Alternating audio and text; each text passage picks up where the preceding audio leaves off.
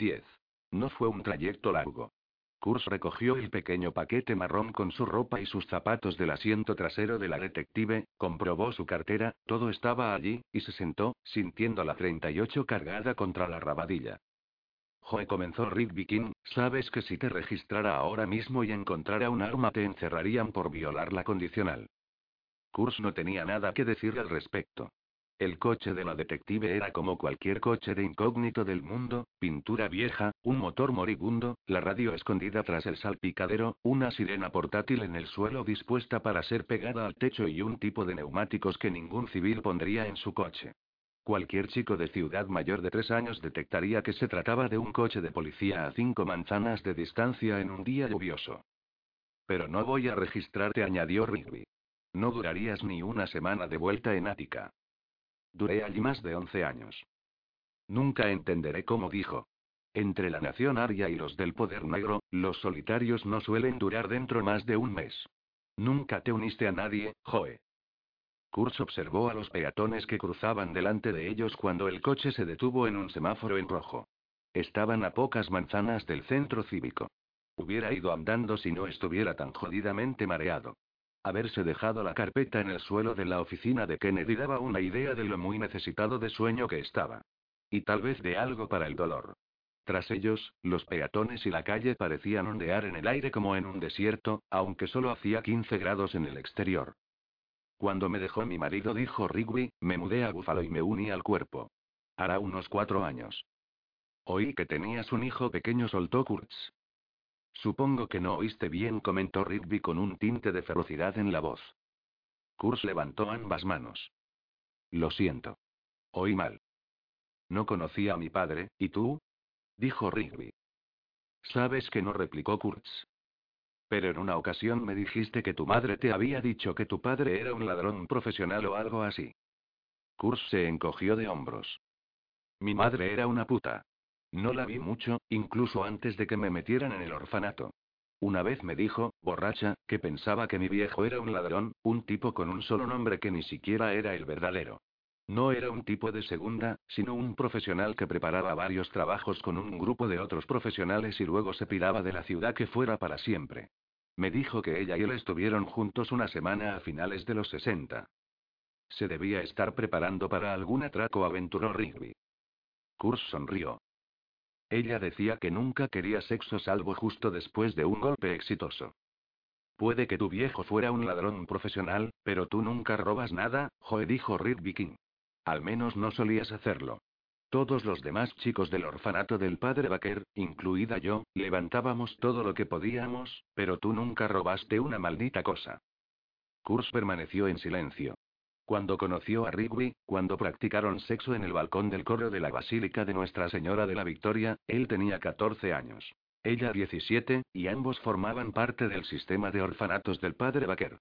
No conocían a su verdadero padre, y Kurz no pensaba que a ninguno de ellos les importara una mierda. Tú tampoco conociste nunca a tu padre, ¿verdad? Fue el turno de él para preguntar. Por aquel entonces no dijo Rigby al tiempo que aparcaba en la acera junto a la entrada del aparcamiento del centro cívico. Le seguí la pista después de lo de Tailandia. Ya estaba muerto. Enfermedad coronaria. Pero creo que pudo haber sido un buen tipo. Ni siquiera creo que supiera de mi existencia. Mi madre era una adicta a la heroína. Kurz no era el mejor dotado para las habilidades sociales. Supuso que probablemente había una respuesta sensible y apropiada para aquella información, pero no tenía ningún interés en esforzarse por encontrarla. Gracias por traerme, dijo. ¿Tienes las llaves de mi pinto? Rigby asintió y se las sacó del bolsillo de los vaqueros. Sin embargo, no se las entregó. ¿Piensas alguna vez en aquellos días, Joe? ¿Qué días? Los días del padre Baker, las catacumbas, la primera noche en el balcón del coro, el blues Franklin. O los diez meses en Tailandia. No mucho dijo Kurtz. Le dio las llaves. Cuando volví a Búfalo traté de encontrarte. Averigüé que estabas en Ática mi segundo día de servicio. Un lugar moderno, dijo Kurtz. Tienen horas de visita, correo, de todo. Aquel mismo día continuó Rigby, me enteré de que asesinaste a ese tipo, lo tiraste encima del techo de un coche de policía desde un sexto, al tipo que mató a tu socia de la agencia, a tu novia, Samantha algo. Fielding añadió Kurtz al tiempo que salía del vehículo. La ventanilla del copiloto estaba bajada hasta la mitad, Rigby se asomó por ella. Tendremos que hablar sobre este tiroteo.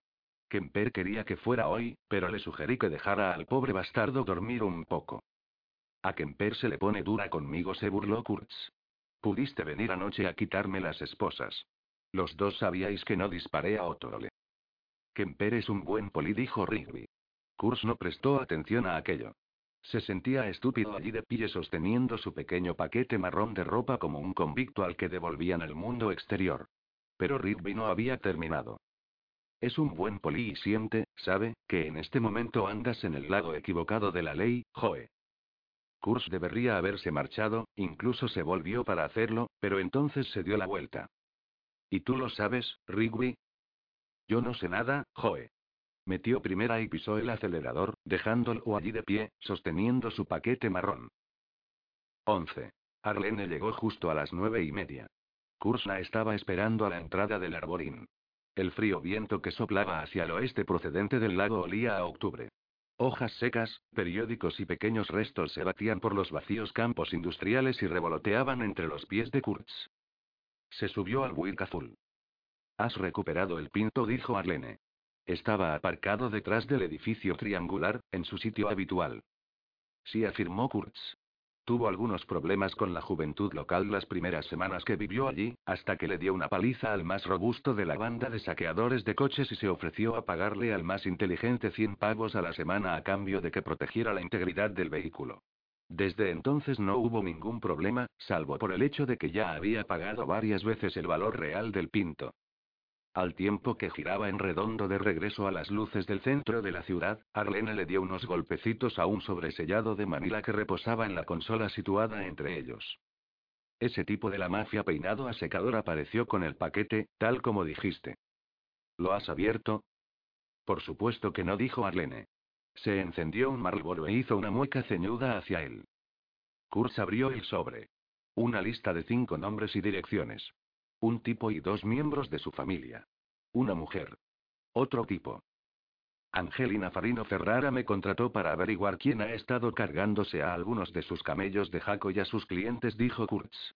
Toma Gonzaga se cruzó conmigo esta tarde y me ofreció el mismo trabajo, con la diferencia de que él hablaba de los clientes de su familia. ¿Alguien ha estado matando a los camellos de heroína de los Gonzaga y los Farino? Arlene sonaba sorprendida. Evidentemente. No he oído nada del asunto en el canal de noticias. Kurz sabía que Arlene era lo bastante mayor para recordar y echar en falta a Irv Weinstein y aquellos telediarios en los que la noticia de portada siempre estaba relacionada con un suceso sangriento. Toda la carnicería y los cadáveres de un día resumidos en unos rápidos titulares de 45 segundos. Kurz también lo echaba de menos. Se lo han callado, dijo Kurz. ¿Las familias se lo han callado? Sí. ¿Cómo demonios ocultas cinco asesinatos?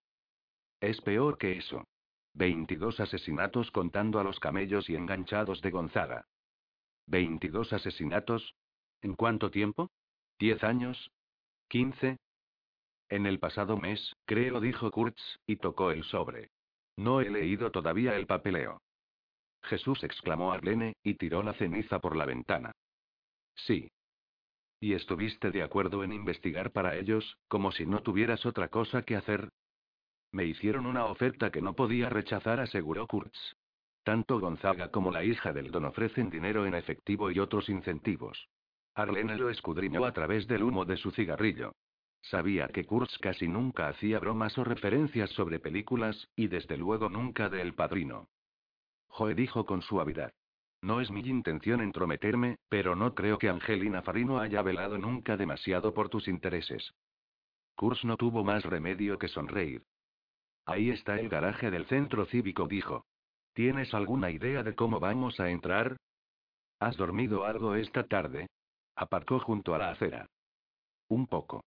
Dormitó durante una hora hasta que el dolor de cabeza le despertó. He traído un poco de percocet. Agitó el frasco de pastillas. Kurz no preguntó ni quería saber por qué tenía Percocet. Me tomé un par de aspirinas, dijo, haciendo un gesto con la mano para rechazar el frasco. Todavía no sé cómo vamos a entrar.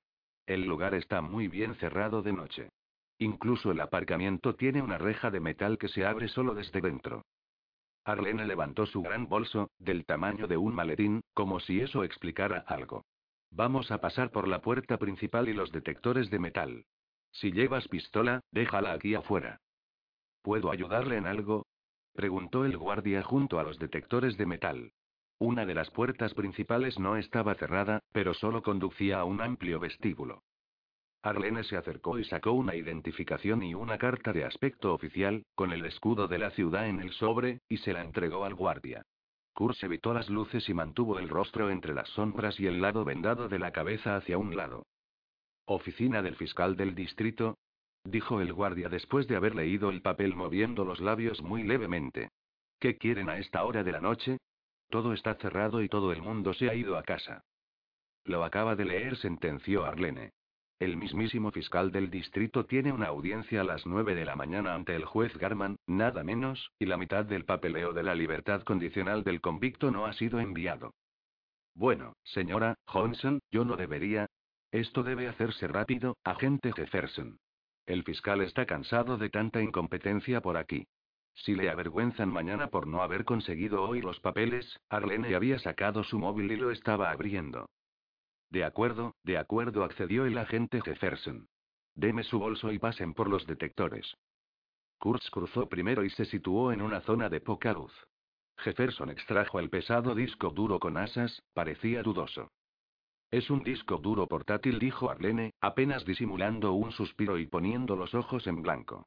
No creerá que vamos a copiar los archivos a mano, ¿verdad? Jefferson agitó la cabeza, le devolvió el disco duro y cogió una caja negra rectangular de 12 pulgadas de largo con varias ranuras de entrada y de la que salía un cable. Es mi copiadora portátil para archivos que tienen que copiarse a mano, explicó Arlene, mirando su reloj. El fiscal del distrito necesita esos archivos antes de las diez y media, señor Jefferson. Detesta quedarse levantado hasta tarde.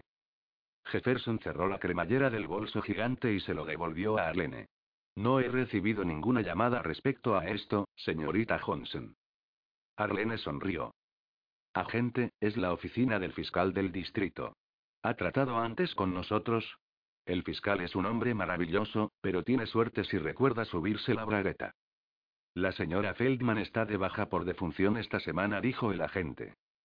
Lo sabemos, pero el fiscal necesita esos archivos. Jefferson sonrió. Sí. Miró a Kurtz. Debería llevarles arriba, al despacho de la señora Feldman, pero será en un par de minutos. Leroy sigue haciendo sus rondas. Arlene sacó una llave plateada.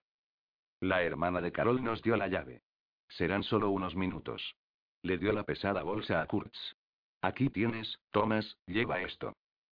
Kurtz la siguió, obediente, camino del ascensor del vestíbulo. Jefferson hizo un gesto con la mano a modo de despedida cuando entraron.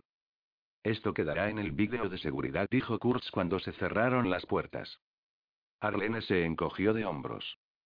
No ha tenido lugar ningún crimen, no hay necesidad de comprobar los vídeos de seguridad. Supongo que la oficina de la señora Feldman está cerca de la de Otorole. A pocas puertas de distancia. Algún día el fiscal del distrito seguirá el rastro de todo esto hasta llegar a la secretaria ejecutiva de su predecesor, dijo Kurtz. No en esta vida, replicó Arlene. En un bolsillo oculto del bolso de Arlene estaban las herramientas de allanamiento que Kurz siempre usaba para este tipo de trabajos. Abrió la oficina de Feldman primero, encendió las luces y cerró la puerta. La puerta de Otto le estaba cruzada con tres tiras de cinta de escena del crimen, pero se abría hacia adentro y pudieron pasar. Kurz apenas necesitó 15 segundos para forzar la cerradura. Bajaron las persianas venecianas, sacaron una cámara infrarroja de bolsillo sin flash, muy útil para ambientes con poca luz, y tomaron cuatro fotos de tal modo que pudieran volver a dejarlo todo exactamente como estaba. Acto seguido, encendieron un par de linternas halógenas. Ambos llevaban guantes. El ordenador de Pegoto le continuaba en el escritorio. Arlene buscó un enchufe para el disco duro, conectó un cable USB al ordenador, encendió la máquina de la agente de la condicional y la suya, y le susurró a Kurtz que ya estaba todo listo. ¿Cuánto tiempo tardará esto? Susurró a su vez Kurtz. Depende de los archivos que contenga, murmuró Arlene, tocando con los dedos enguantados el teclado de Otole. Tardé 48 minutos en salvar los archivos de campanasdeboda.com. No tenemos 48 minutos. Siseó Kurtz. No pasa nada, dijo Arlene. Campanas de boda tiene 3.380 archivos. La señorita Otto le tiene 106. Una luz verde comenzó a parpadear en la unidad de disco duro y esta comenzó a ronronear. En ocho minutos estamos fuera.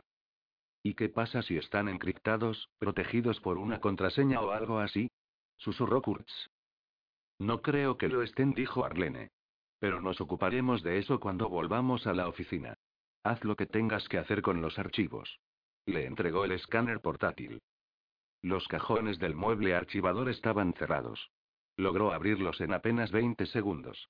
Al usar la linterna, vio el equivalente a varios años de gruesas carpetas que contenían documentación sobre decenas de convictos en libertad condicional. Lo que necesitaba era una lista reciente, allí estaba. Pegoto le tenía actualmente 39 clientes activos, incluyendo a un tal Joe Kurtz. Hizo espacio, enchufó el escáner copiadora digital y comenzó a pasar las páginas por el pequeño dispositivo. Existían escáneres más pequeños, algunos del tamaño de un bolígrafo, pero este era fiable y engullía rápidamente documentos enteros, eliminando la necesidad de pasar la punta del escáner por las líneas de texto. Kurz lo alimentó con la lista actualizada de clientes, sus direcciones y números de teléfono. Arlene echó un vistazo por la habitación y encontró una grabadora de casetes y un montón de cintas. Debe de grabar sus notas para luego transcribirlas, Joe dedujo Arlene en voz baja. Y faltan las cintas de las últimas tres semanas. La polis susurró Kurtz. Estaba digitalizando la agenda de Otole usando el modo más lento y pasando la luz por las entradas escritas a mano de Otole. Tendremos que tener la esperanza de que le diera tiempo a pasar sus notas a ordenador. Terminó de copiar las tres primeras páginas de cada uno de los archivos de los 39 convictos activos, incluido él mismo, guardó los originales, cerró los cajones del mueble archivador y regresó junto al escritorio. La unidad de disco ya había parpadeado para indicar que había terminado. Arlene la dejó enchufada y colocó un CD en la bandeja del ordenador de Otole. Quiero su correo, susurró Arlene. Kurz sacudió la cabeza. Eso seguro que estará protegido por una contraseña. Arlene asintió. El programa que acabo de cargar, oh, ahí está. Se quedará escondido dentro y, si alguien más sabe su contraseña y usa este ordenador, el programa nos reenviará un informe de todas las pulsaciones del teclado. ¿Es eso posible? Quiso saber Kurtz. La idea de que aquello pudiese suceder le afectó e hizo que empeorara su dolor de cabeza. Lo acabo de hacer, susurró Arlene. Extrajo el CD y lo guardó en su bolso. Entonces todas las cosas del disco duro están ahora en el CD. No. La agente Otole no tenía una unidad grabadora de CDs en esta vieja máquina. He enviado los datos al disco duro portátil. ¿No encontrarán los polis tu programa de detección de pulsaciones de teclados y vuelven a mirar? Arlene sonrió. Se autodestruirá antes de eso. Dios, ojalá pudiera fumar aquí dentro. Ni lo pienses. Ahora muévete, necesito registrar el escritorio. Está cerrado, susurró Arlene. Ajá, exclamó Kurtz, y usó dos piezas dobladas de metal para abrir los cajones antes de que Arlene se apartara por completo de su camino. Allí encontró los habituales objetos de cajón de oficina. Lápices, clips, una regla, bolígrafos. Folios y sellos oficiales en el cajón superior derecho. Viejos diarios de citas en el cajón central derecho. El día anterior, Otto le había sacado las fotos del parque de atracciones del cajón inferior derecho. También había unos cuantos objetos personales allí. Tampones modestamente arrinconados al fondo, pasta de dientes, un cepillo en un tubo de viaje, cosméticos, un pequeño espejo. Nada de fotos. Ningún sobre similar al que tenía guardadas las fotos. Kurs rebuscó una segunda vez para estar seguro y luego cerró los cajones. Las fotos no estaban entre los papeles sueltos o los archivos que acababa de examinar. ¿Se las llevó la policía? Preguntó Arlene, que sabía lo que estaba buscando. Kurs se encogió de hombros. Puede que llevara las fotos en el bolso cuando le dispararon. ¿Hemos terminado? Cuando Arlene asintió, volvió a bloquear todas las cerraduras y comprobó las fotos digitales infrarrojas en la pantalla LCD para asegurarse de que todo seguía igual que lo encontraron. Regresó junto al escritorio y ajustó la posición de un lápiz. Abrieron un poco la puerta, se aseguraron de que el pasillo estaba vacío y salieron. Siete minutos y doce segundos. Kurz abrió la puerta de la oficina de la señora Feldman, apagó las luces y volvió a cerrar la puerta. Pasaron junto al otro guardia, Leroy, que en aquel momento salía del ascensor. Phil me dijo que estaban ustedes aquí. ¿Ya han terminado? Arlene alzó el grueso archivador, lleno de viejos papeles de buscatuamor.com, que había sacado de su maletín. Ya tenemos lo que necesita el fiscal del distrito, dijo. Leroy asintió y continuó su ronda por el pasillo para comprobar las puertas. Fuera, Arlene no esperó a que llegaran al Buick. Le dio el bolso a Kurtz y se encendió un Marlboro. ¿Has disfrutado de esto? Le preguntó Kurtz cuando subieron al coche. Ya te digo. Hacía más de 12 años que no ayudaba en un trabajo de campo. Kurtz pensó en aquello. Ni siquiera recordaba haber requerido a Arlene para trabajos de ese tipo. Con Sam aclaró Arlene. A Kurtz le sorprendió que Samantha se hubiera llevado a Arlene a hacer trabajos de campo y nunca se lo hubiera dicho. Era evidente que pasaron muchas cosas en la agencia de las que no tenía conocimiento. ¿Volvemos a la oficina? preguntó Arlene. Volvemos a la oficina, confirmó Kurtz. Pero pasa por un Burger King o algo por el camino. Llevaba más de 30 horas sin comer nada. 12. A Kurtz le dolía demasiado la cabeza para poder expresar su opinión sobre aquella feliz revelación. Encendió el ordenador, descargó los archivos y los abrió al tiempo que comía y daba sorbos a una Coca-Cola. El gran John Otole fue policía callejero de Búfalo durante casi 20 años, y todo aquel tiempo lució el mismo uniforme.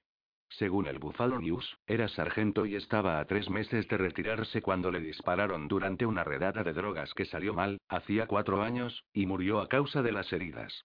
Otto le estaba actuando por su cuenta, algo extraño para un sargento de tanta antigüedad, investigando una serie de incendios de coches en la zona de Ertel, un vecindario famoso por la quema de vehículos para reclamar luego el dinero del seguro, cuando presenció tráfico de heroína y trató él solo de llevar a cabo el arresto.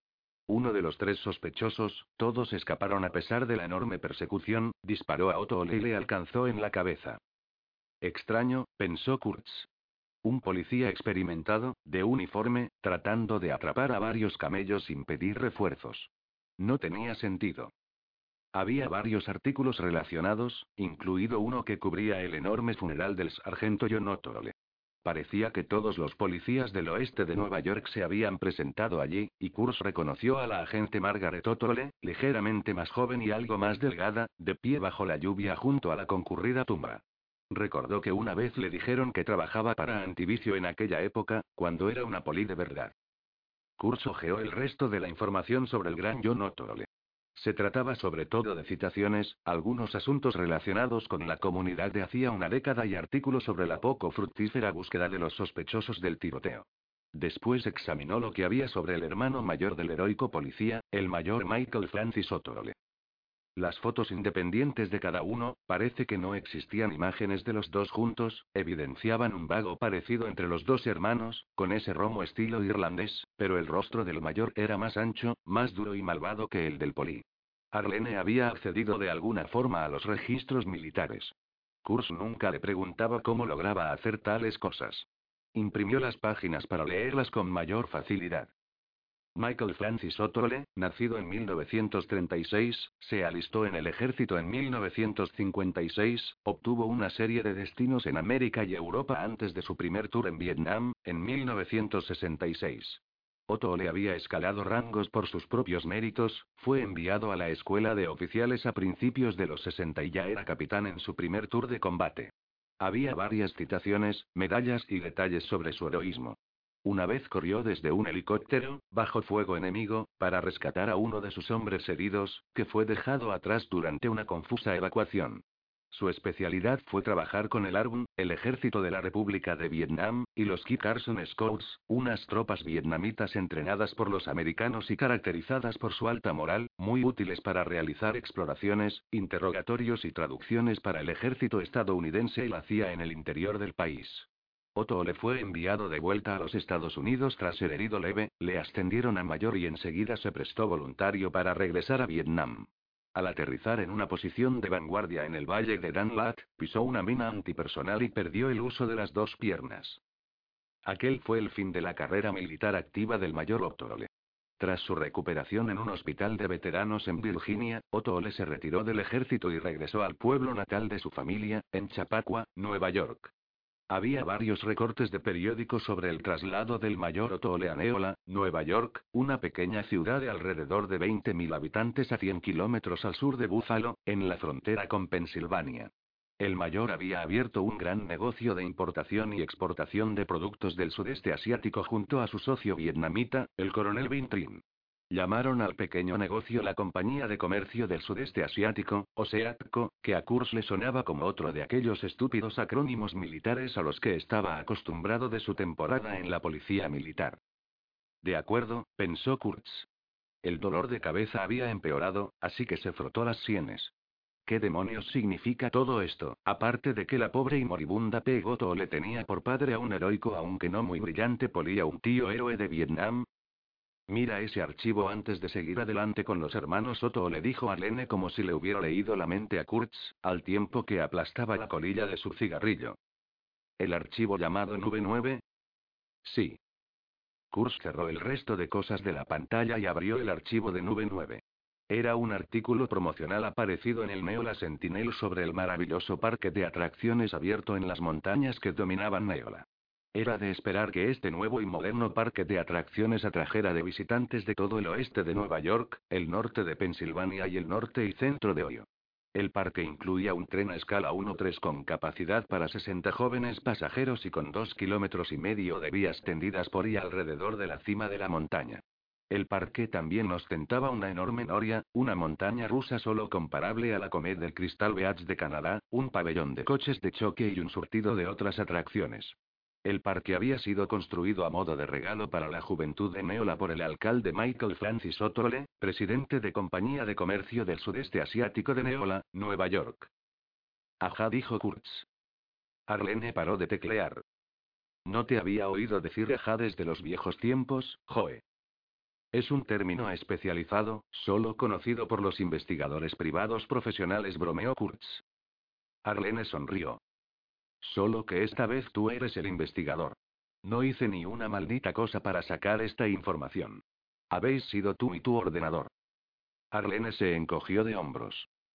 ¿Has leído ya el archivo Neola HS? Todavía no dijo Kurtz. Lo abrió. Fechada el 27 de octubre de 1977 por el Neola Sentinel, el Buffalo News y el New York Times. Un estudiante de instituto, Sean Michael Otole, de 18 años, entró ayer en el instituto de Neola armado con un rifle del 30-06 y disparó a dos compañeros de clase, al profesor de gimnasia y al ayudante del director, antes de ser reducido y derribado por cuatro miembros del equipo de fútbol de Neola. Las cuatro víctimas del tiroteo fueron declaradas muertas en la escena del crimen. Resulta que sean Michael Otole es hijo del importante hombre de negocios de Neola y propietario del parque de atracciones Nube 9, el mayor Michael Otole, y la recientemente fallecida Eleanor Rains Otole. No se conocen los motivos del tiroteo. Wow, antes de Columbine dijo Kurtz. ¿Recuerdas algo de esto? preguntó Arlene. Solo era un niño, dijo Kurtz. Aunque era el tipo de noticia que le hubiera llamado la atención incluso entonces. En ese momento ya vivías en el orfanato del padre Baker, le recordó Arlene. El juez solía enviar a los chicos allí. Kurz se encogió de hombros. En aquel archivo también aparecía el resultado de la audiencia en el juzgado del hijo del mayor, que tuvo lugar el 27 de enero de 1978. Se anotó le fue examinado por una batería de psiquiatras para decidir si era apto para someterse a juicio. Lo mandaron a una institución psiquiátrica destinada a criminales, en Rochester, Nueva York, donde le realizaron pruebas adicionales y se sometió a una continua evaluación y terapia dentro de un ambiente seguro. Kurtz conocía la casa de locos de Rochester, era la mazmorra de algunos de los asesinos más perturbados del estado de Nueva York. ¿Has leído la última parte del archivo de Nube 9? preguntó Arlene. Todavía no. Es solo un recorte del Neola Sentinel fechado en mayo del 78, dijo Arlene anunciando que el parque de atracciones Nube 9, acuciado por las dificultades financieras y la baja asistencia, iba a cerrar para siempre sus puertas. Pobre juventud de Neola, lamentó Kurtz. Evidentemente. Pero si su tío llevaba este negocio y el parque de atracciones de Neola, ¿cómo es que Pegotole no lo sabía? Musitó Kurtz en voz alta. ¿Cómo es que me enseñó las fotos del parque abandonado, si es que era nube 9, y no sabía que pertenecía a su viejo tío? Arlene se encogió de hombros. Tal vez sabía que las fotos no eran del parque de atracciones abandonado de su tío. O tal vez no sabía que existía nube 9. Su padre, el gran John, no se mudó a Buffalo para trabajar de poli hasta el 92. Puede que el mayor y su hermano estuvieran distanciados. No vi la silla de ruedas del mayor en las fotos del funeral del gran John, hace cuatro años. Es de imaginar que, siendo su tío, debería haber estado junto a la señorita Otole, ya que la madre de Peg estaba muerta. Aún así, dijo Kurtz. ¿Recuerdas que me comentaste que uno de los coches de choque volcados de la foto que viste tenía escrito el número 9? Nube 9 dijo Kurtz. Todo está aquí. Es solo que no tiene sentido. Vuelvo enseguida. Kurz se levantó rápidamente, se apresuró camino del diminuto baño junto a la ronroneante salita del servidor de los ordenadores, se arrodilló junto al váter y vomitó varias veces. Cuando terminó, se enjuagó la boca y se lavó la cara. Las manos le temblaban con violencia. Era evidente que su conmoción no quería que comiese nada todavía. ¿Estás bien, Joe? Se interesó Arlene cuando regresó a la habitación principal. Sí. ¿Necesitas otras búsquedas relacionadas con esto? Sí, dijo Kurtz. Quiero averiguar lo que le pasó a este chico, al que disparó. ¿Permaneció encerrado en Rochester? ¿Ha salido ya? Y necesito algunos detalles de la historia específica del mayor en Vietnam, no solo las medallas, sino nombres, lugares, con quién trabajó, lo que hacía y cuándo. Los archivos médicos y militares son dos de las cosas más difíciles de hackear, reveló Arlene. No estoy segura de que pueda conseguirlo. Haz lo que puedas, dijo Kurtz. Sonó su teléfono móvil. Se giró para contestar. Del aparato surgió la voz de Dave Luce. Joe, querías que te avisara si el indio Big Bore volvía al blues para buscarte. Sí. Está aquí. 13. Big Bore que era un indio convertido. Nacido Dickie Bottingsley, nunca había prestado ninguna atención a la mínima parte de sangre nativo americana que su madre le había dicho que corría por sus venas hasta que fue arrestado por contrabando de joyas a los 26 años y descubrió, gracias a un comentario sarcástico del juez de su audiencia, que hubiera podido vender joyas legalmente y sin pagar impuestos gracias a su supuesta sangre india. Big Bore que eligió con cuidado su nombre Tuscarora, aunque en realidad no era miembro de esa tribu. Gran admirador de las armas de fuego de grueso calibre, Dickie Bob admiraba la pistola Magnum Ruger Big Bore Redoubt 357 más que a cualquiera de las otras armas similares que había poseído. Mató a sus dos primeras esposas con una Big Bore Redoubt, por lo que tuvo que deshacerse de ambas armas y dar varios golpes en tiendas de licores para ganar el suficiente dinero para sustituirlas por otras.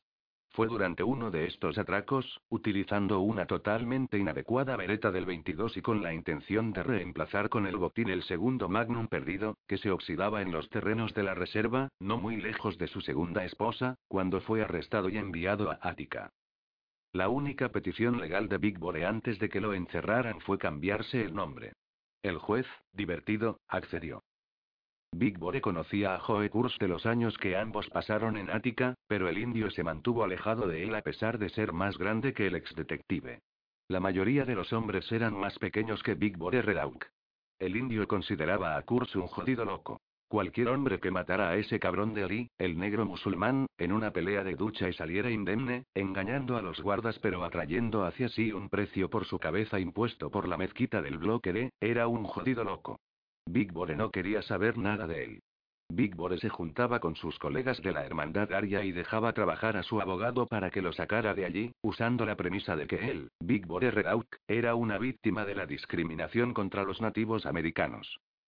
Entonces, el invierno pasado, pequeño Jaco Fabino, que todavía cumplía condena por asesinato en Ática, le dijo a través de su hermana, Angelina no sé qué no sé cuántos, que le pagarían 10 mil dólares por cargarse a Kurtz.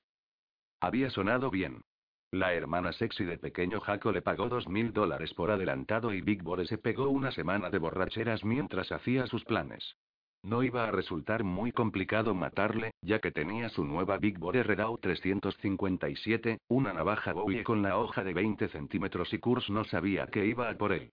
Pero Kurz se enteró de alguna manera, condujo a la reserva de Tuscarora, al norte de Búfalo, en mitad de una puta tormenta, sorprendió a Big Bore y le desafió a una lucha justa. Incluso tiró su pistola para pelear. Entonces Big Bore sonrió, sacó su cuchillo gigante y dijo algo parecido a esto. De acuerdo, vamos a ver lo que tienes, Kurtz. Y Kurtz respondió. Tengo una 45. Y sacó una segunda pistola de debajo de su chaqueta y le disparó a Big Bore en la rodilla. Le dolió mucho. Ya que Kurtz había amenazado con revelar los detalles de dónde estaban enterradas sus dos esposas, Big Bore había tardado mucho de ello en el trullo, el indio le contó a la policía que se había volado su propia rodilla mientras le limpiaba la pistola a un amigo. Los polis no se quedaron impresionados con aquella historia, pero por otra parte les importaba un bledo la rodilla destrozada de Big Bore, así que lo dejaron tranquilo. Al principio, Big Bore consideró la idea de dejar aquel asunto en paz, Kurtz era un jodido cabrón, y había planeado mudarse a algún lugar del oeste. Arizona o Nevada o Indiana o uno de esos estados donde vivían los indios de verdad, para tal vez sembrar su propio peyote y tener su propio tipi con aire acondicionado y venderles a los turistas alfombras falsas o algo parecido.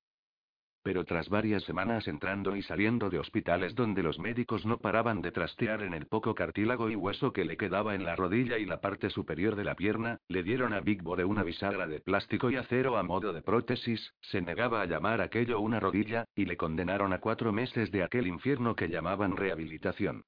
Cada vez que Big Bore se quejaba o maldecía por el dolor, unas cien veces al día, pensaba en Joe Kurtz. Y en lo que le iba a hacer a Joe Kurtz. Y entonces, el septiembre pasado, dos buenos amigos suyos pertenecientes a la Hermandad Aria salieron de Ática en libertad condicional y los tres juntos comenzaron a buscar a Kurtz. Sin embargo, sus dos colegas, Moisés y Faraón, eran poco fiables porque estaban colocados de jaco la mitad del tiempo. Ahora Big Bore estaba buscando a Kurtz por su cuenta. Confiaba en su adorada Magnum Big Bore Redau 357 de doble acción y cañón de 18 centímetros. El enorme revólver se hacía más grande, si cabe, con la inclusión de la mirilla de pistola 2X Burrisler adosada al cañón. El arma era gigante con aquel ensamblaje. Ninguna de sus dos exesposas podría haberla levantado con una sola mano, ni tampoco apretar el durísimo gatillo. El arma con mirilla no cabía en la cartuchera de hombro estándar de la Ruger, así que la transportaba en una pequeña bolsa de gimnasio junto a unas 100 balas marca Buffalo Gore. Llevaba la bolsa cuando volvió aquella noche al Blues Franklin para disculparse ante el propietario del local, aquel viejo negro llamado Dave Bruce, y explicarle que el otro día estaba borracho y los dos tipos de la hermandad aria no eran amigos suyos. Y para preguntar, como quien no quiere la cosa, si Daddy había visto a Joe Kurz hace poco. Daddy había aceptado las disculpas de Big Bore, le invitó a un trago y le dijo que si Joe Kurz no aparecía antes de las 11 de la noche, ya no lo haría. Big Bore esperó hasta las once y media, manteniendo la alerta, y se tomó otras tres copas mientras lo hacía. Una banda estaba tocando, probablemente algo de jazz. A Big Bore toda la música le sonaba igual. Barajó varios planes pero finalmente optó por el más simple. Cuando Kurz entrara por la puerta levantaría la Magnum 357, le haría un agujero en el pecho lo bastante grande para que cupiera dentro la pequeña nieta de Dave Bruce y luego se montaría en su Dodge Power Wagon e iría directo a Arizona o donde fuera, tal vez parando en Ohio para visitar a su primo Tammy. A las 12 menos cuarto, Big Bore se dio cuenta de que Kurz no iba a venir. Justo cuando salió del Blues Franklin, le sobrevino la sensación de que le estaban tendiendo una trampa. Nada había impedido a Daddy Bruce llamar a Kurtz. Tal vez le pagaba al negro para que le avisara. La calle Franklin estaba oscura, todos los locales estaban cerrados salvo el club de blues y la cafetería, tres puertas más abajo. Big Bore sacó la enorme pistola de doble acción de la bolsa del gimnasio y la empuñó sin levantarla, con el cañón presionado contra su pierna y el enorme percutor echado hacia atrás. Se movió de sombra en sombra, vigilando los flancos con el rabillo del ojo, tal como le habían enseñado en el ejército antes de que lo expulsaran. Nadie en la calle. Nadie en el callejón. Un único coche, un oscuro y silencioso Lincoln, estaba aparcado a media manzana de su camioneta Dodge Power Wagon de enormes ruedas, al otro lado de la calle. ¿Lo había cerrado al salir? Big Bore sacó una linterna y se pasó la bolsa del gimnasio al brazo izquierdo. Entonces se desplazó con presteza hacia adelante, al tiempo que apuntaba la linterna hacia el frente, a la cabina, con la ruger medio levantada. Ambas puertas estaban cerradas, la alta cabina vacía. Big Bore soltó la bolsa, buscó a tientas las llaves, abrió la puerta del conductor, usó la linterna una vez más para estar seguro, miró por encima del hombro para comprobar que nadie salía del Lincoln, luego calle arriba y calle abajo y, acto seguido, entró en la cabina soltando la bolsa en el asiento del copiloto y la pistola encima. Sintió la brisa en su cuello un segundo antes de que el cañón de un arma se presionara contra su nuca. Un hijo puta había quitado el cristal trasero de la cabina y estaba escondido en el lecho de la camioneta. Joe, tienes que entender. Entiendo que la siguiente palabra que digas será la última si se ocurre en el oído de Big Bore. Una bala por cada palabra adicional, a partir de ahora. Big Bore se las arregló para mantener la calma. Su pierna izquierda comenzó a temblar, pero entonces lo recordó. Tengo el cuchillo en el cinturón, debajo del chaleco, y sabía que Kurz hablaría y le amenazaría. Entonces sería cuando Big Bore lo abriría en canal como a un pescado. Casi sonrió. Escucha, susurró Kurtz. Arranca el motor y coloca la mano derecha sobre el volante, junto a la izquierda. Así está bien. Gira dejando las dos manos ahí arriba. Tengo que cambiar, comenzó Big Bore, y luego hizo una mueca. Cerró los ojos y esperó la bala. Kurtz presionó el cañón con tal fuerza contra su cuello que fue como si una bala penetrara de verdad en su piel. Nada de cambio, sentenció Kurtz. Está en segunda, arrancará igualmente, déjalo así. Las dos manos en el volante. Ese coche de delante va a arrancar. Síguelo, pero no te pongas demasiado cerca. Colócate a menos de seis metros de su parte trasera y te vuelo la cabeza. Quédate 15 metros atrás y te vuelo la cabeza. Sube de los 50 kilómetros por hora y te vuelo la cabeza. Asiente si te ha quedado claro. Big Boy asintió. El Lincoln Town Car de delante arrancó, encendió las luces y se apartó de la acera, dirigiéndose lentamente por el sur hacia la calle Franklin. Gira aquí a la izquierda, dijo Kurtz. La camioneta siguió al Lincoln cuando giró al este. Tal vez alguien vea a Kurtz en el lecho de la camioneta, detrás de mí, pensó Big Bore, pero la punzada de esperanza se desvaneció rápido. Estaba demasiado oscuro, los laterales de la Power Wagon eran demasiado altos y Kurtz estaba cubierto por la vieja lancia, el Lincoln se movía con lentitud. Cruzaron la Main y pasaron por el gueto negro. Cada vez había menos luces. No podías dejar las cosas como estaban, ¿verdad, Big Bore? Dijo Kurtz. El indio abrió la boca para decir algo, cualquier cosa, pero entonces recordó la amenaza de Kurtz. Te permito responder a esto, dijo Kurtz. ¿Sabes algo sobre el aparcamiento? ¿El aparcamiento? repitió Big Bore. Kurz adivinó por el tono de voz tembloroso de Big Bore Redout que el indio no tenía nada que ver con el tiroteo del día anterior. El Lincoln aparcó delante de una fila de tiendas abandonadas en la zona más oscura del barrio negro. Para tres metros detrás, ponlo en punto muerto y echa el freno de mano, susurró Kurtz. Haz algo distinto y te mato aquí mismo. Big Bore consideró la idea de echar mano de su cuchillo, pero el cañón que le presionaba la nuca era más persuasivo que su desesperación. Tres hombres salieron del Lincoln y se acercaron a la ranchera Dodge.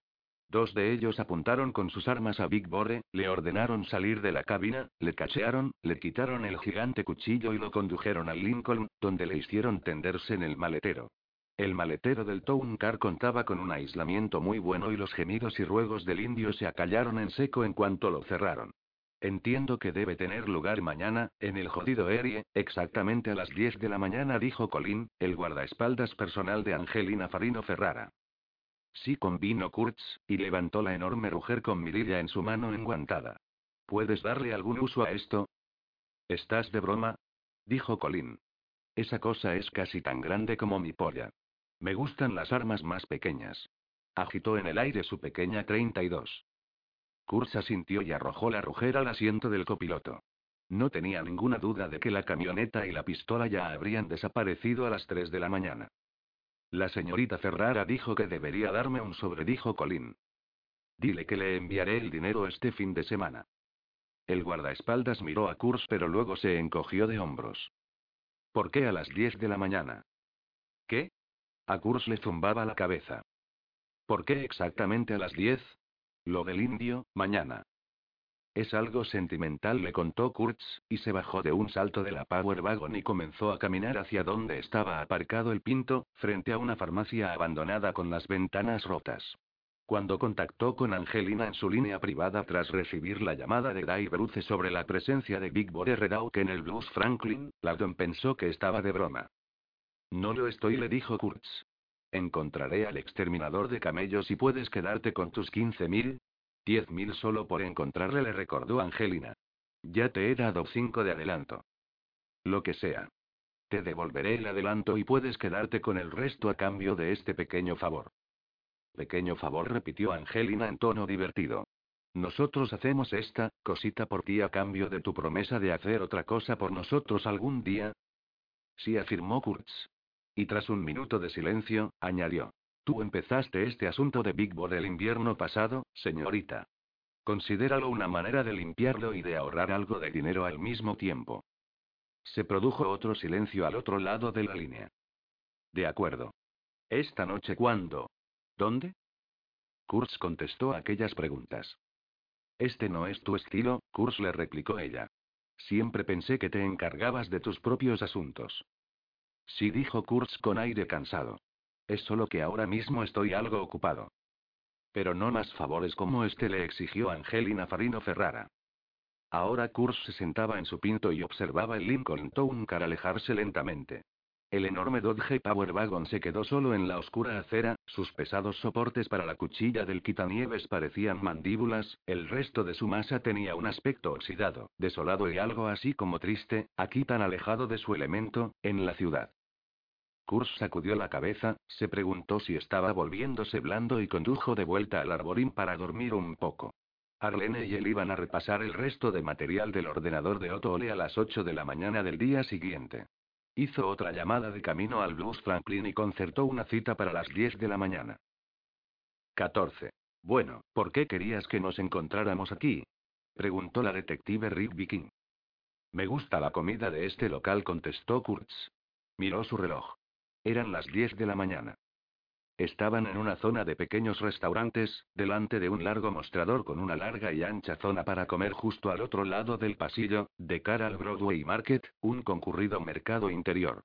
El mercado era una tradición en Buffalo y, como la mayoría de las tradiciones de América, había visto mejores días. En su época de esplendor fue un convulso mercado de carne fresca, fruta, flores y que situado en la vieja sección polaca y alemana de la ciudad. El Broadway Market estaba ahora rodeado por un gueto negro y solo cobraba vida en Pascua, cuando las muchas familias polacas que habían huido a Cheektowaga y otros barrios venían a comprar sus jamones de Pascua. Hoy, la mitad del espacio del mercado estaba vacío y se producían algunos intentos poco inspirados de realizar muestras y festividades en Halloween, pero solo unas pocas madres negras con sus niños disfrazados deambulaban por los pasillos. Kurz y Rigby se sentaban en el casi vacío mostrador del pasillo lateral del restaurante. Por alguna razón promocional, todas las camareras tras el largo mostrador llevaban pijamas de franela. Una de ellas tenía puesto una especie de gorro de dormir. No parecían muy felices y Kurz no podía culparlas. Kurz y Rigby bebían café. Kurz también había pedido un donut, aunque lo mordisqueó sin entusiasmo. Niños pequeños con disfraces de supermercado de la Guerra de las Galaxias y Spiderman lo miraban, volvían a mirarlo y luego se enganchaban a las piernas de sus madres. Kurz seguía llevando las gafas de Ray Charles, pero era evidente que los cardenales, parecidos a las rayas de un mapache, habían adquirido hoy una tonalidad anaranjada y asomaban un poco más por encima de las gafas. Llevaba una gorra negra de béisbol para cubrir la mayor parte del pequeño vendaje que mantenía debajo. ¿Recuerdas venir aquí de pequeña? Preguntó Kurtz, sorbiendo de su café y observando cualquier movimiento que hubiera en el espacio cavernoso. Muchas de las madres parecían hastiadas y mortecinas, sus hijos, en cambio, hiperactivos. Recuerdo haber robado cosas aquí cuando era pequeña, dijo Rigby. Las mujeres mayores solían gritarme en polaco. Kurtz asintió. Conocía a otros huérfanos del padre Baker que venían aquí a coger cosas y salir corriendo. Él nunca lo hizo. Joe dijo Rigby al tiempo que apoyaba su taza de café, no me has llamado para que hablemos de los viejos tiempos. ¿Hay algo de lo que quieras hablar? Tengo que ocultar algo para tomarme un café con una vieja amiga. Rigby gruñó ligeramente. Hablando de viejos amigos y cosas ocultas, ¿conoces a un ex convicto llamado Big Borerauk? Kurs se encogió de hombros. En realidad no. Había un tipo en Ática con ese nombre absurdo, pero nunca tuve nada que ver con él. Él sí parece querer tener algo que ver contigo, dijo Rigby. Kurs se bebió el café. Se dice en la calle que el indio ha estado intentando cazarte, contándole a la gente en los bares que tiene una cuenta pendiente contigo. ¿Sabes algo de ese tema, Joe? No. Rigby se incorporó hacia adelante. Vamos a por él. Tal vez la cuenta que tenía contigo se saldó en el garaje del centro cívico. ¿Crees que deberíamos interrogarle? Claro, dijo Kurtz. Sin embargo, el indio que recuerdo de Ática no parecía un tipo del calibre 22. Pero esa no es una razón para no hablar con él. Rigby se echó hacia atrás en el asiento. ¿Por qué me has traído aquí, Joe? Estoy recordando algunos detalles del tiroteo. Rigby parecía escéptica pero siguió escuchando. Había dos hombres, dijo Kurtz. La detective cruzó los brazos delante de su pecho. Hoy llevaba una blusa Oxford azul y una chaqueta suave color camel, además de los habituales vaqueros. Su arma estaba fuera de la vista, a la derecha del cinturón. Dos hombres dijo al fin. ¿Viste sus caras? No, solo formas y contornos a 15 metros de distancia. Un tipo me disparó hasta que yo le di a él.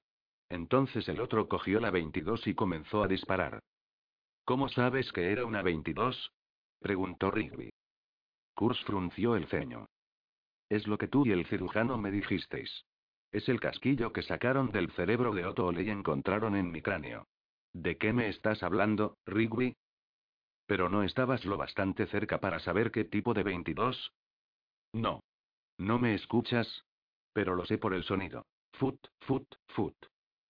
¿Silenciada? No. Pero más suave de lo que sonaría otra 22 en un espacio cerrado y con un eco como aquel.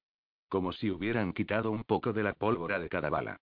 No supone mucha diferencia en velocidad de cañón, pero está claro que reduce el ruido. ¿Quién lo dice? preguntó Rigby. El Mossad de Israel, para empezar, dijo Kurtz. Los asesinos que usaron para vengarse de la masacre de Múnich usaron cargas reducidas en sus armas del calibre 22. ¿Eres un experto en asesinos del Mossad, Joe? No dijo Kurtz, y apartó a un lado la mitad que le quedaba del donut. Lo vi en una película. Una película repitió Rigby mordiéndose el cachete por dentro. De acuerdo, háblame sobre los dos hombres. Kurtz se encogió de hombros. Tal como he dicho, dos siluetas. Nada de detalles. El tipo que disparó era más bajo que el que recogió la pistola y continuó disparando. ¿Estás seguro de que le diste a uno? Sí. No encontramos sangre en el suelo del garaje, salvo la tuya y la de Otole. Kurs se volvió a encoger de hombros. Supongo que el segundo pistolero metió al hombre herido en el asiento trasero del coche y se marcharon cuando caía al suelo. Entonces disparaban desde detrás de su propio coche. ¿Cómo demonios voy a saberlo? protestó Kurtz. No lo harías tú. Rigby se incorporó hacia adelante, colocando el codo derecho en el mostrador. Seguro que no usaría una 22 para matar a dos personas desde 15 metros de distancia. No, pero no creo que tuvieran planeado disparar tan pronto, opinó Kurtz. Esperaban a que Otto le llegara a su coche, cerca de donde estaban ellos.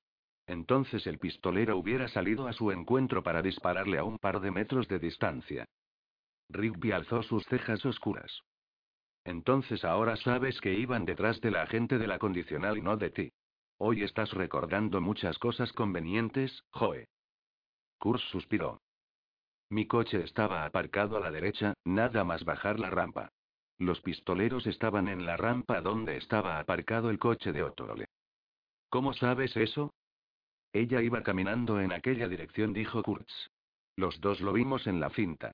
Se aventuró con otro pedazo de donut. ¿Por qué dos hombres pero solo uno disparando? Siseó Rigby. Habían estado susurrando, pero ahora que había una camarera cerca, sus voces sonaban demasiado altas. ¿Cómo coño voy a saberlo? dijo Kurz en un tono normal de conversación. Rigby plantó un billete de 5 dólares en la mesa para pagar los dos cafés y el donut. ¿Recuerdas algo más? No. Es decir, recuerdo sobre todo lo que vimos en el vídeo de seguridad, al tratar de arrastrar a Otto Ole de vuelta a la puerta, o al menos detrás del pilar, y luego recibir el disparo. King estudió sus ojos. Esa parte sobre rescatar a Otole, arriesgar tu vida para llevarla a una zona segura, no me parece propio del Joe al que conocía. Siempre fuiste la personificación de la teoría de la sociobiología para mí, Joe. Kurz sabía de lo que estaba hablando. Su mentor, un vagabundo borracho llamado Bruno, le había dado una larga lista de lecturas para sus años en Ática, y Eduardo Wilson estaba en el año 6 de la lista. No obstante, no quiso hacerle ver a Rigby que había entendido su comentario. Le dedicó la mirada más plana de la que fue capaz. Me puse a Otto Ole a la espalda a modo de escudo. Es una mujer corpulenta. Hubiera detenido una bala del 22 a esa distancia, dijo. Bueno, de hecho lo hizo, dijo Rigby. Se levantó. Si recuperas algo de memoria, Joe, cuéntamelo por teléfono. La mujer salió por la puerta sudoeste del Broadway Market. El teléfono de Kurs sonó mientras conducía el pinto de vuelta a la calle Chippewa. El recado está hecho, informó la voz de Angelina Farino Ferrara. Gracias. Y una mierda gracias, dijo la don en funciones. Me debes una, Kurtz. No, considéranos en paz cuando te devuelva el adelanto, y gasta bien los 15 mil. Ve a comprarle un nuevo sujetador a tu Boxster. Vendí el Boxster la primavera pasada, dijo Angelina. Era demasiado lento. Colgó. La oficina olía a café y cigarrillos. Kurs nunca adquirió el hábito del tabaco y se sentía demasiado mareado para disfrutar del aroma del café. La memoria del ordenador de Otto Ole lo escupió todo en cuanto fue interrogada. Los archivos protegidos con contraseña de sus 39 clientes, sus notas, todo excepto los correos, también protegidos con contraseña. La mayoría era basura. Resultaba obvio que Otto Ole no usaba el ordenador para sus asuntos personales, solo para el trabajo. Los informes de cada uno de los exconvictos, incluyendo el del propio Kurtz, consistían en la acostumbrada retaíla de relatos tristes y morralla referente a la condicional. Solo 21 de los 39 eran clientes activos, es decir, convictos que tenían que presentarse semanal, bisemanal o mensualmente en el despacho de su agente de la condicional. Ni una sola de las notas de Otto Ole escritas en las últimas semanas comenzaba con la sentencia al cliente tal o cual amenazó hoy con matarme. De hecho, el nivel de banalidad era sorprendente. Todos aquellos tipos eran unos perdedores, muchos de ellos adictos a una o varias cosas, ninguno, a pesar del velado lenguaje de los fríos y profesionales resúmenes de Otole, parecía mostrar señales reales de querer enderezarse. Y ninguno parecía tener un motivo para matar a la agente de la condicional. Todos los clientes de Otole eran hombres. Tal vez, pensó Kurtz, no le agradaba la persuasión femenina de las exconvictas. Kurs suspiró y al frotarse la barbilla se escuchó la aspereza de su barba. Se había duchado aquella mañana, moviéndose con lentitud entre la nebulosa causada por el dolor y el mareo, pero decidió que la pelusilla iba en consonancia con su máscara púrpura y anaranjada de mapache y el semblante disoluto. Además, afeitarse le provocaba dolor de cabeza. Arlene se había marchado de la oficina tras la reunión matutina. Los viernes solía ir a tomarse un café con su cuñada, Gail, a menudo para hablar sobre la hija de Sam, Rachel, cuya tutora legal era ahora Gail. Así que Kurz disponía de la oficina para él solo. Se paseó arriba y abajo, sintiendo el calor de la sala trasera llena de servidores que zumbaban en un extremo de su paseo y el frío que se colaba por la larga fila de ventanas en el otro. El día anterior había sido fresco y radiante, hoy, por el contrario, el ambiente era frío y lluvioso. Los neumáticos de los coches chirriaban en la calle Chippewa, pero el tráfico no era demasiado denso antes del mediodía. Continuó barajando las cinco páginas con los 39 nombres e informes y consideró descartarse a sí mismo como sospechoso. Los instintos perfeccionados de un investigador profesional entrenado. Ninguna otra estrategia o conclusión asaltó su mente. Incluso reducir la lista a los 20 clientes activos que veía semanal o bisemanalmente carecía de lógica, pues tampoco era lógico pensar que uno de sus clientes actuales fuera el autor del tiroteo, ya que podía haber sido cualquiera de los cientos de miles que tuvo antes. A Kurz le harían falta una o dos semanas para encauzar una investigación puerta por puerta. Pero algo roía el cerebro magullado de Kurz como un ratón. Uno de los nombres. Barajó las hojas. Ahí estaba. Página 3. Yasin Goba, 26 años, ciudadano americano naturalizado, de descendencia yemení, vive en una zona de la Caguana llamada Tras el Puente, refiriéndose a que estaba al sur del primer puente de acero de América, en el que ahora era uno de los barrios más duros del país. Goba estaba con la condicional tras cumplir una condena de 18 meses por atraco a mano armada. Kurz intentó recordar lo que le había dicho su informadora vagabunda, la señora Tuella de Ann, respecto a los rumores sobre un árabe loco de la caguana que hablaba de matar a alguien. Bastante fina. De hecho, pensó Kurtz, la palabra fina era demasiado grandilocuente para definir semejante conexión. Tal vez invisible fuera la adecuada. Kurtz sabía que la búsqueda de este yemení, si la emprendía, le conduciría al corazón de la pregunta más acuciante en aquel momento. Si existía la posibilidad de que alguien fuera a por Pegotole en lugar de a por mí, ¿por qué demonios estoy investigando este tema en lugar del asunto del asesino de la heroína? Después de todo, Toma Gonzaga iba a matar a un tipo llamado Joe Kurtzen, miró su reloj, 78 horas, a menos que resolviera el problema que tenía el mafioso con el asesino en serie. Kurz solo conocía a Toma de su reciente encuentro, pero le daba la poderosa sensación de que el hombre se tomaba en serio lo que decía. Además, los 100 mil dólares le podían venir muy bien. Entonces, ¿por qué estoy investigando el tiroteo si es probable que Otto le fuera el objetivo? Ponte a trabajar con el jodido asesino de la heroína, Joe. Kurz se acercó al mapa de búfalo de metro por metro y medio que había colgado en una pared de la oficina. Sam usaba mucho el mapa en la antigua oficina y Arlene lo había colocado en esta a pesar de las protestas de Kurtz, que insistía en que no necesitaban la maldita cosa. Aquella mañana, sin embargo, Arlene y él repasaron los lugares de los asesinatos detallados en las listas de Angelina Farino Ferrara y Toma Gonzaga y pusieron una marca roja en cada uno. 14 lugares distintos, 22 personas desaparecidas y presumiblemente muertas. Las marcas estaban literalmente por todo el mapa. Había tres en la Caguana, cuatro en el gueto negro al este de la Main, varias en Tonawanda y Cheektowaga, cuatro más en el propio Búfalo y otras pocas en barrios de relativa clase alta, o al menos media, como Amerst y Kenmore.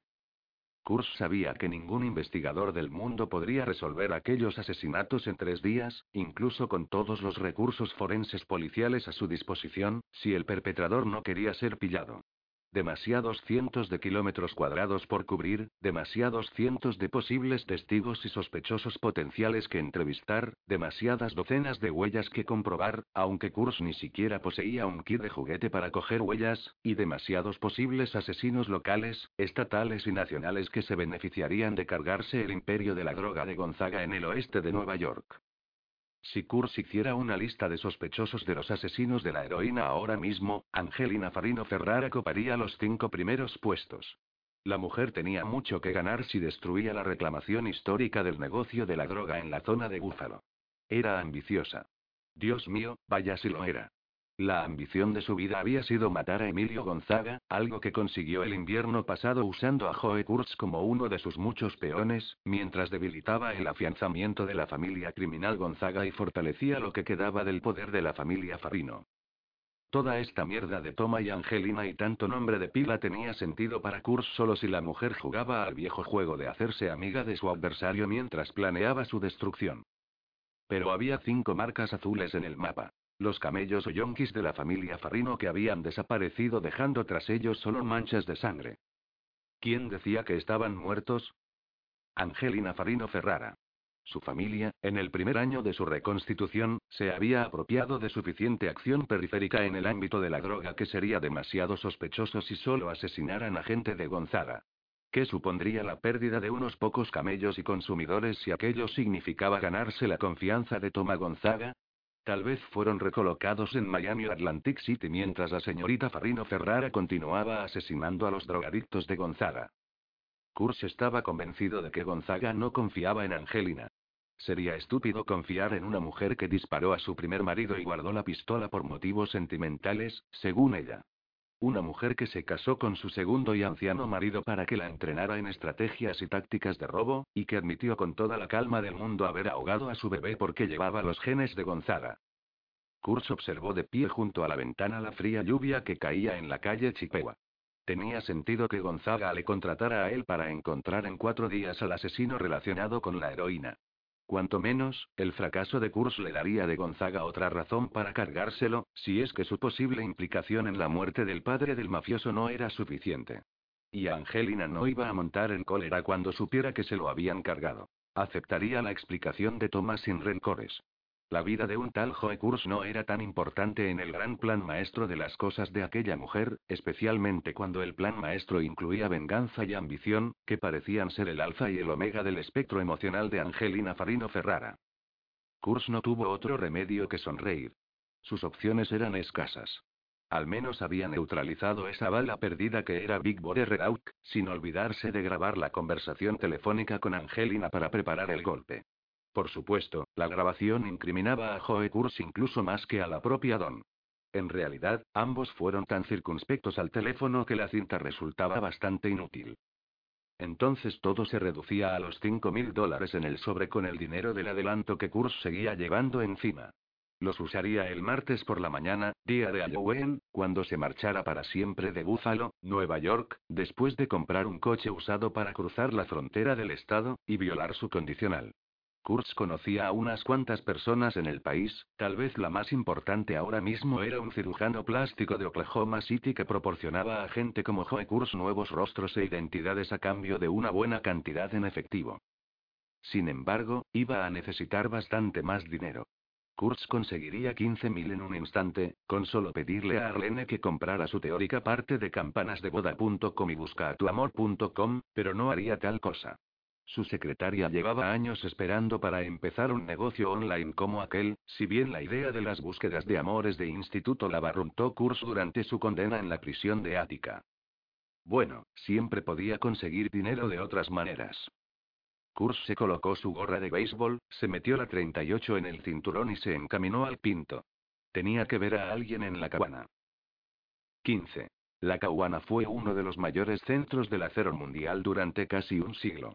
Las materias primas se transportaban en grandes barcos oceánicos que salían del puerto de Saint Laurence y cruzaban los grandes lagos en barcazas de canal y locomotora.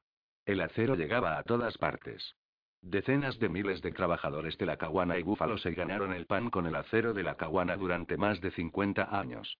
Era una buena vida, con salarios más altos que los que se ganaban en la planta de Chrysler, American Standard o cualquiera de los otros grandes empleadores de aquella ciudad obrera que era Búfalo. Los planes médicos y de pensiones del negocio del acero se hallaban entre los más generosos que se podían encontrar. A medida que el mercado del acero americano disminuyó, las montañas de escombros cerca de las fundiciones de la Caguana ganaron en altura, los cielos se tornaron sucios y grises, las viviendas de los obreros se volvieron más adustas y los planes de pensiones se comieron poco a poco los beneficios de las compañías. No obstante, el concepto del acero continuaba imperando en la Caguana. A finales de los 60, los sindicatos se habían vuelto demasiado fuertes, las tecnologías se habían quedado anticuadas, las prácticas contables corporativas vagas y añejas y las fábricas propiamente dichas, obsoletas. Los sindicatos seguían recibiendo enormes paquetes. Los jefes se procuraban aumentos y bonus. Las compañías desviaban los beneficios a los accionistas en lugar de invertir en nueva tecnología o costear cambios de protocolo. Entretanto, el acero japonés y el acero barato europeo, de Rusia o Tailandia ganaban terreno en la industria gracias a la mano de obra más barata, una tecnología más moderna y márgenes de beneficio menores. Las compañías de acero de la Caguana clamaban indecencia, dumping y fondos desviados a políticos con el fin de lograr legislaciones proteccionistas. Además, continuaban con las mismas pagas, planes de pensiones y maquinaria obsoleta. Fabricaban acero igual que sus abuelos. Y lo vendían de la misma manera. En los años 70, la industria del acero de la Caguana estaba en camilla y con una severa hemorragia. A mediados de los 90, estaba bajo una losa de piedra fría, sin plañideras esperando para el velatorio.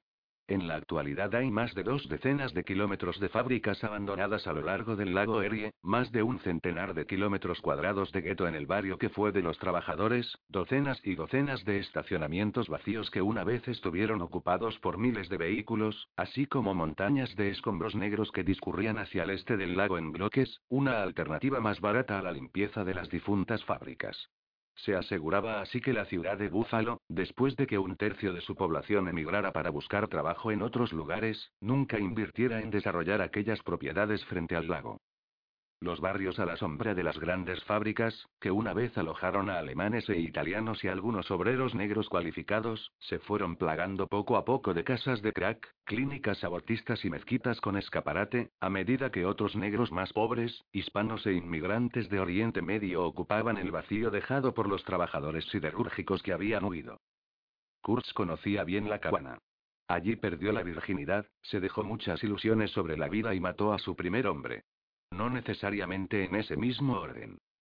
Ridge Road era la calle principal en dirección este-oeste hacia el corazón de la Caguana, pasando la Basílica de Nuestra Señora de la Victoria, el orfanato del Padre Baker, el cementerio de la Sagrada Cruz, los jardines botánicos y el ayuntamiento de la Caguana.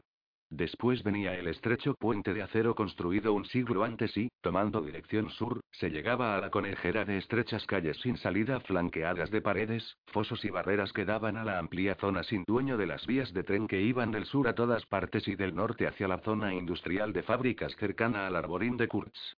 La dirección del convicto en libertad condicional, Yasin se hallaba al sur de la biblioteca Carnegie y de la cercana mezquita islámica de la Cabana. La casa era un amasijo de piedras grises y sucias al fondo de una sórdida calle sin salida. A la derecha y detrás de la casa se encontraba la alta valla que comunicaba con un cementerio de coches. A la izquierda, un muro de hierro oxidado coronado por alambres de espino delimitaba la propiedad de la empresa del ferrocarril, atestada de trenes de carga descarrilados y azotados por la húmeda brisa.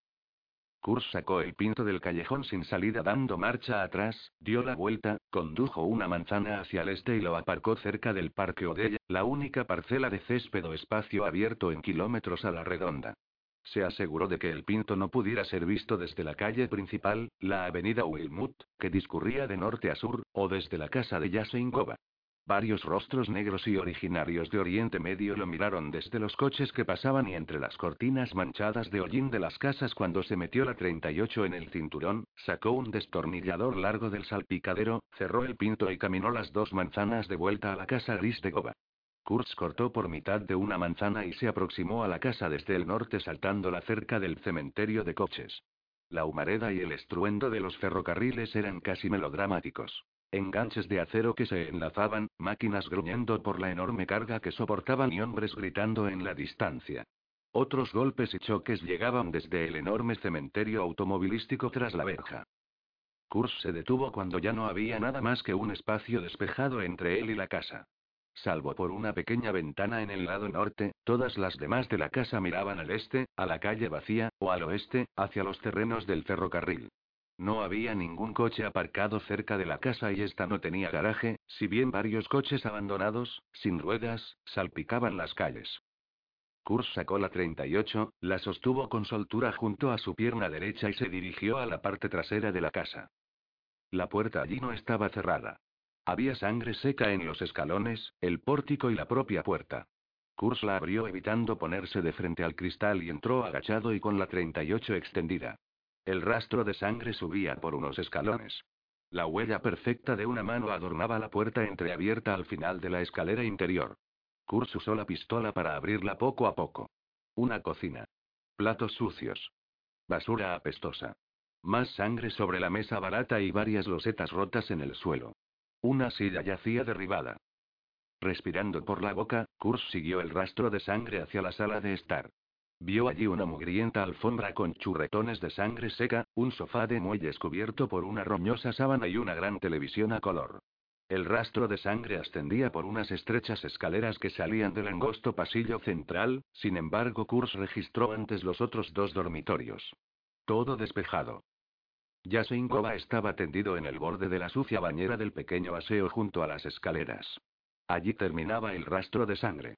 Goba había sido alcanzado en la zona superior de la caja torácica. La herida parecía coincidir con los casquillos de 9 milímetros de la SIG Pro de Otto que disparó Kurz en el aparcamiento.